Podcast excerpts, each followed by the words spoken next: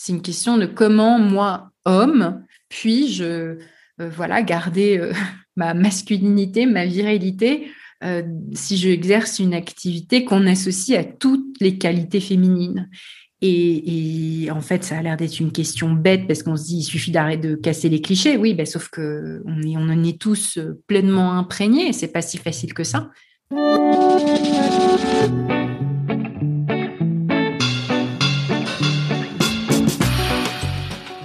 Alors, je suis Claire Fleury. Vous écoutez le 14e épisode de PLAF. Alors PLAF, c'est le podcast dont l'objectif est de faire entendre et de combattre les discriminations dans l'emploi subies par les femmes dès l'approche de la cinquantaine. Bon, PLAF, c'est l'acronyme de Place aux femmes fortes.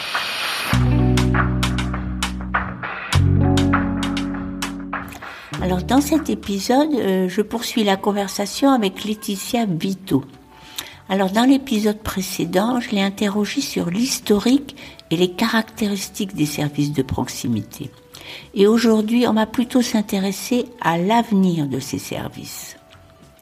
Quand Laetitia travaille sur le futur du travail, qui est son domaine d'expertise, elle le fait toujours en relation avec d'autres évolutions sociétales. Et vous pourrez entendre que c'est ce qu'elle a fait aussi dans cet épisode, en mettant le futur du secteur en perspective avec d'autres changements. Alors les aspirations nouvelles des travailleurs, les modes de consommation qui sont en plein bouleversement, le vieillissement de la population bien sûr, et pour finir les identités de genre. Nous avions terminé le dernier entretien en parlant des revalorisations salariales attendues pour faire face à la pénurie des candidatures dans tous les secteurs de services de proximité. Mais Laetitia, pour être plus complet sur ce sujet, est-ce qu'il ne faudrait pas distinguer les salaires qui relèvent d'un financement public et ceux qui relèvent d'employeurs privés? Oui.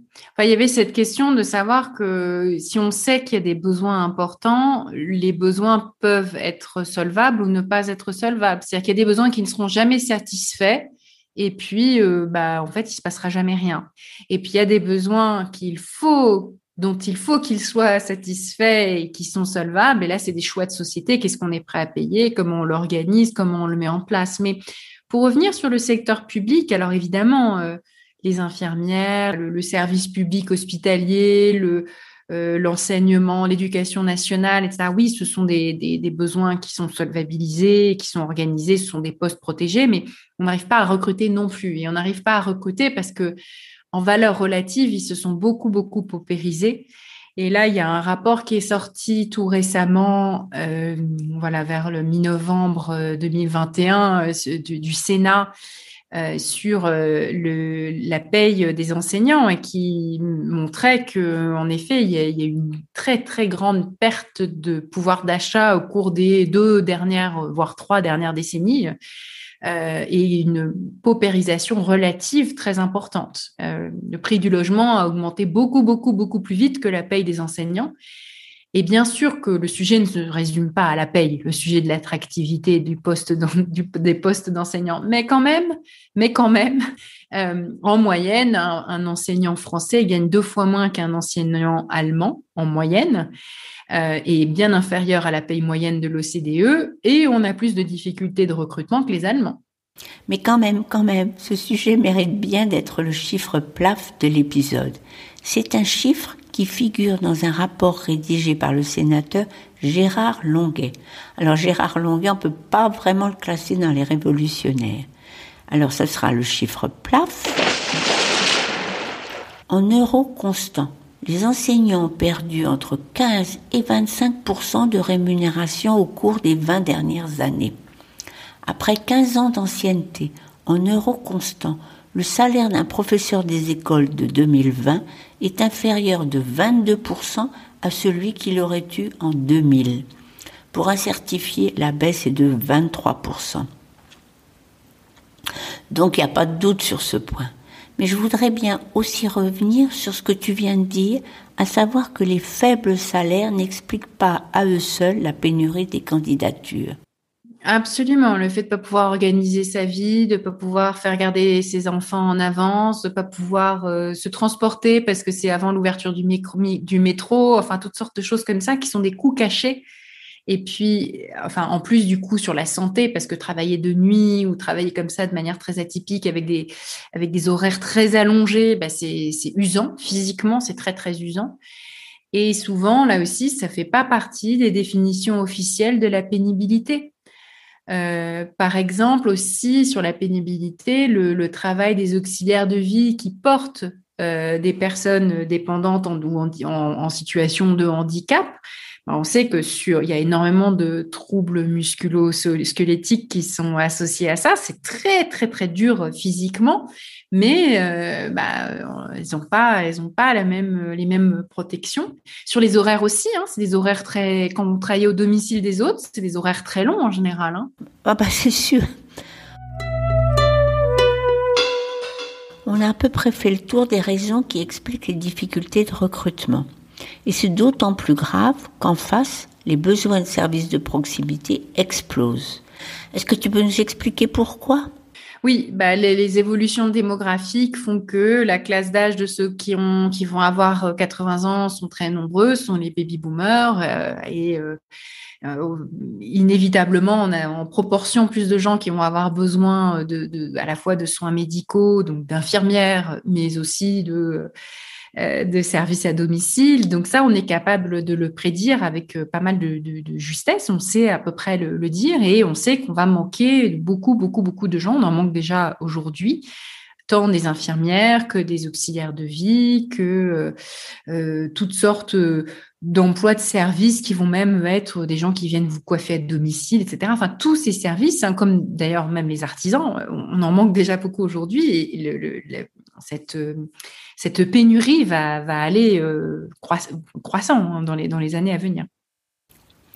Bon, il y a les problèmes démographiques, mais tu évoques également dans ton livre euh, une croissance des besoins de services de proximité dus à des transformations dans le domaine de la consommation. Est-ce que qu'est-ce que tu as observé dans ce domaine? Oui, c'est ce qu'on observait beaucoup euh, déjà avant la, pandémie, le fait que beaucoup de choses qu'on achetait qui étaient tangibles, je sais pas moi, des coffrets de DVD, bah, ça devient des abonnements. Et puis parfois, euh, plutôt du coup, pour avoir euh, un, vrai cadeau, plutôt que d'offrir quelque chose, voilà, un objet tangible, on offre une expérience. Et quand on regarde la consommation des classes aisées euh, aujourd'hui, on voit que euh, ce qui est le plus valorisé dans leur consommation, la chose, voilà, pour eux, le luxe, c'est d'être servi, c'est d'être bien traité, c'est d'avoir une belle expérience dont il reste des souvenirs, c'est d'être, euh, c'est d'avoir des expériences qui sont physique, hein, d'être massé, d'être euh, faire un, stage de yoga, euh, que sais-je, des choses qui vont être euh, beaucoup dans, dans, dans, le, qui vont passer dans le, dans le corps, dans, dans l'expérience, dans les sensations. Euh, ça reste aussi bien sûr un très grand restaurant gastronomique ou des choses comme ça, plus que une montre Rolex qui était le, vraiment le fantasme de consommation des années 80 et aujourd'hui, on voilà, c'est voilà, les voitures, c'est pareil. Euh, bien sûr, euh, on achète encore des voitures, on en achètera encore, mais ça n'est plus euh, présent, enfin, ça n'est plus rêvé ou fantasmé comme un idéal de consommation par les classes aisées. Et en fait, la consommation des classes aisées, elle nous dit quelque chose des grandes évolutions de la consommation qui vont toucher l'ensemble des consommateurs. on veut plus d'expérience, on veut plus de choses qu'on perçoit comme étant authentiques, on veut plus consommer local, on veut plus du fair trade, du bio, du machin. Enfin, quand on regarde toutes ces tendances-là, en fait, elles infusent dans le reste de la société. Et ce que ça veut dire, c'est positif, c'est que, en fait, à, budget égal, euh, bah, on dépense pas tout à fait son argent de la même manière. Et on, peut penser qu'il y aura plus de besoins ou d'évolution des secteurs qui correspondent à ces services-là, parfois très haut de gamme. Euh, et, là aussi, euh, c'est des emplois à la clé, des emplois de services, d'accompagnement, de coaching, d'enseignement, de formation, où on va, je pense que cette idée qu'à 45 ans, on se lance dans une nouvelle activité ou dans une nouvelle formation pour lancer une deuxième carrière, ça se généralise, ça se banalise beaucoup. Euh, alors qu'on était avant dans l'idée que voilà commencer quelque chose ou apprendre c'est réservé aux jeunes. bah, ça l'est de moins en moins. En tout cas, tout le monde tient le discours, ça c'est sûr. Hein, on parle d'apprentissage tout au long de la vie, mais je pense que le marché, on est qu'au début, il va se développer énormément dans les années à venir. Donc, ça veut dire qu'on aura toujours besoin de plus d'enseignants, même si le nombre de jeunes diminue. Ah ben, J'aime bien ça, ce que tu viens de dire, à savoir qu'il faudra aussi des enseignants pour tous ceux et celles qui voudront se former et se reconvertir à 45 ans et plus. Alors je suis très contente que tu aies évoqué cette évolution qui est au cœur des sujets que je traite dans ce podcast. Alors, ça devrait concerner autant les entreprises qui doivent absolument mettre en place des programmes de formation qui incluront leurs salariés les plus âgés. Mais ça concerne aussi beaucoup d'individus qui sont désireux de profiter du dernier tiers de leur vie professionnelle pour s'inventer un nouveau parcours de vie. Alors parmi eux, beaucoup de femmes qui auront à cœur, j'en suis sûre, de répondre aux nouvelles opportunités d'activité dans les services de proximité que tu viens de nous décrire.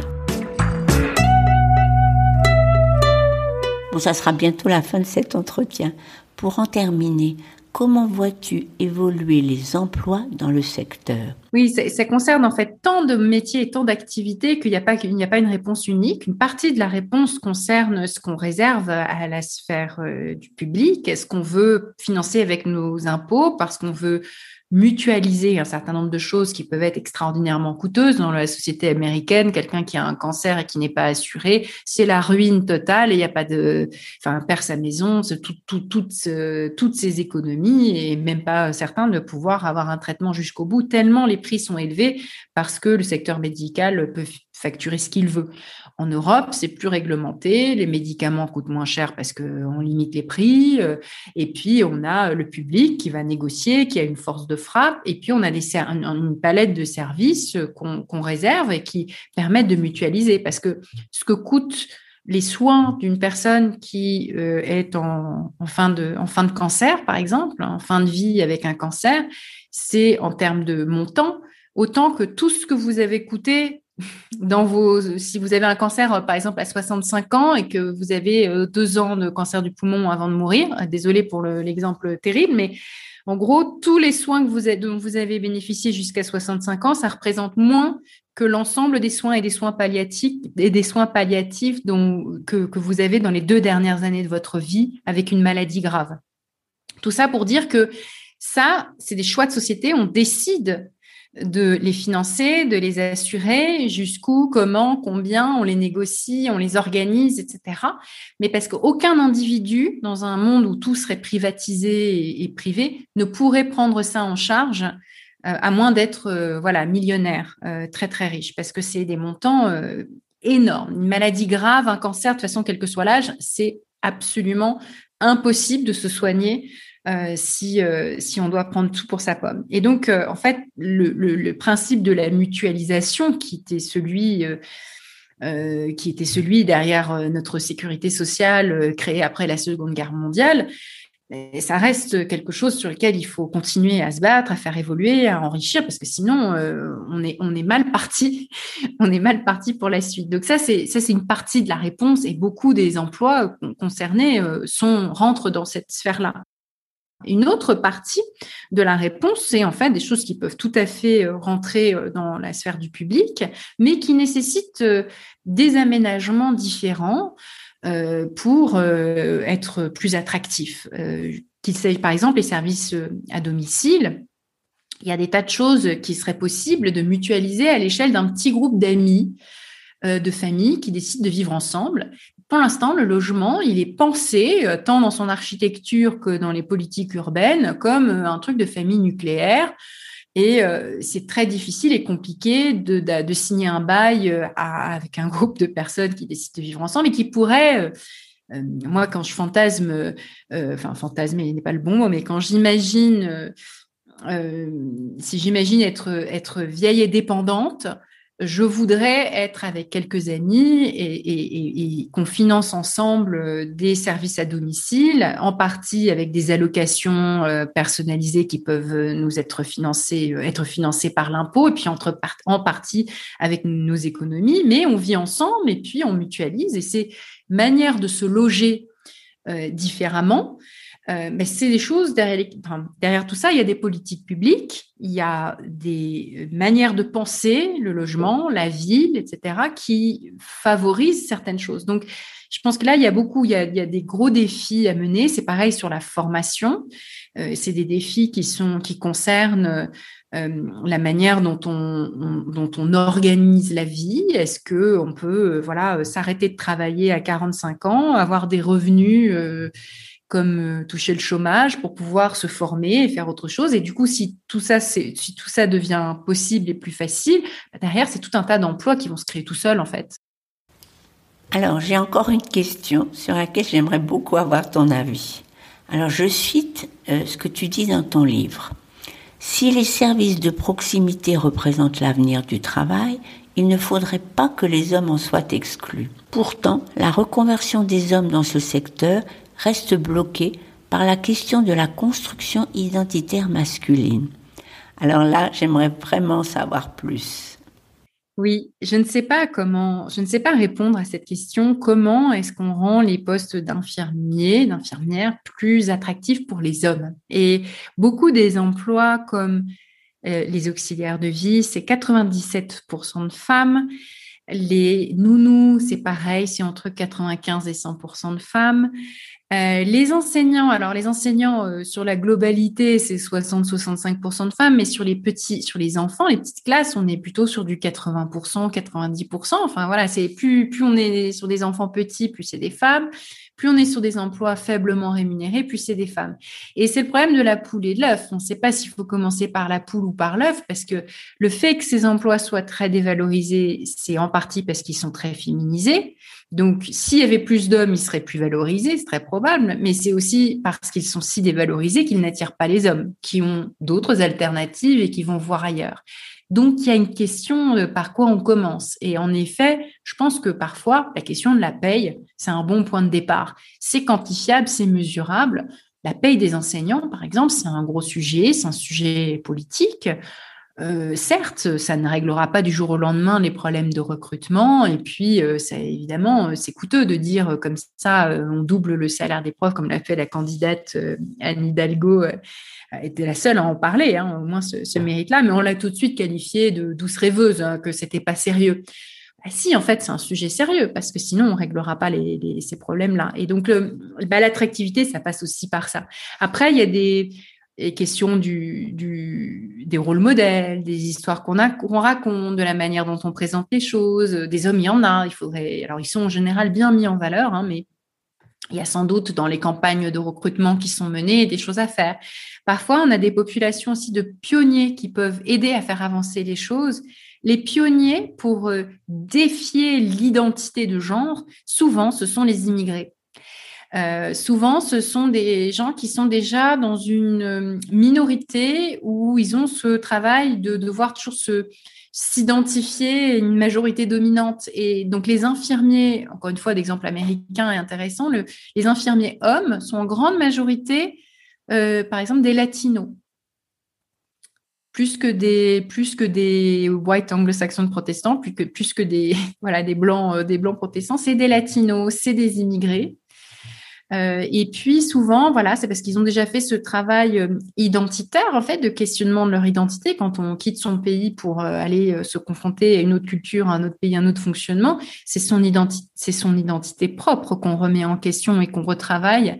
Or, la question pour un homme d'aller dans un emploi associé au féminin, c'est une question d'identité.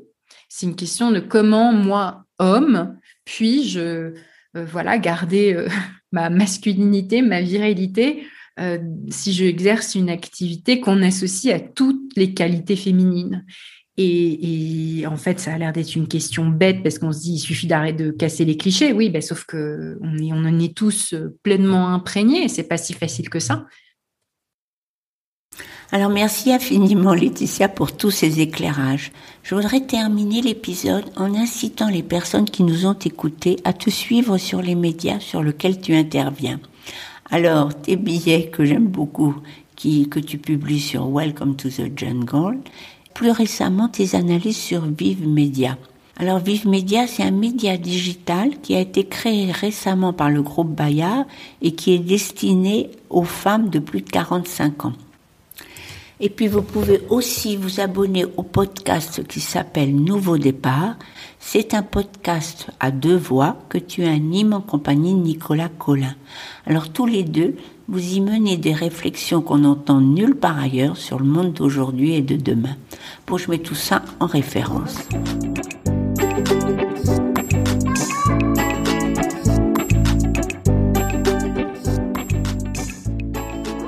Alors nous voici à la fin de cette série sur les services de proximité et je vous remercie beaucoup de votre écoute si vous êtes allé au bout.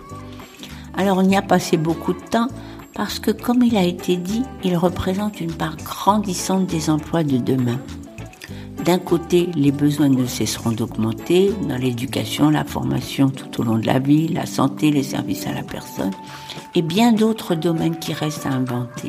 De l'autre, pour répondre à ces besoins, les travailleurs toujours plus nombreux qui sont en quête de sens et qui pourront trouver à s'y employer pour autant que les conditions salariales et d'exercice s'améliorent.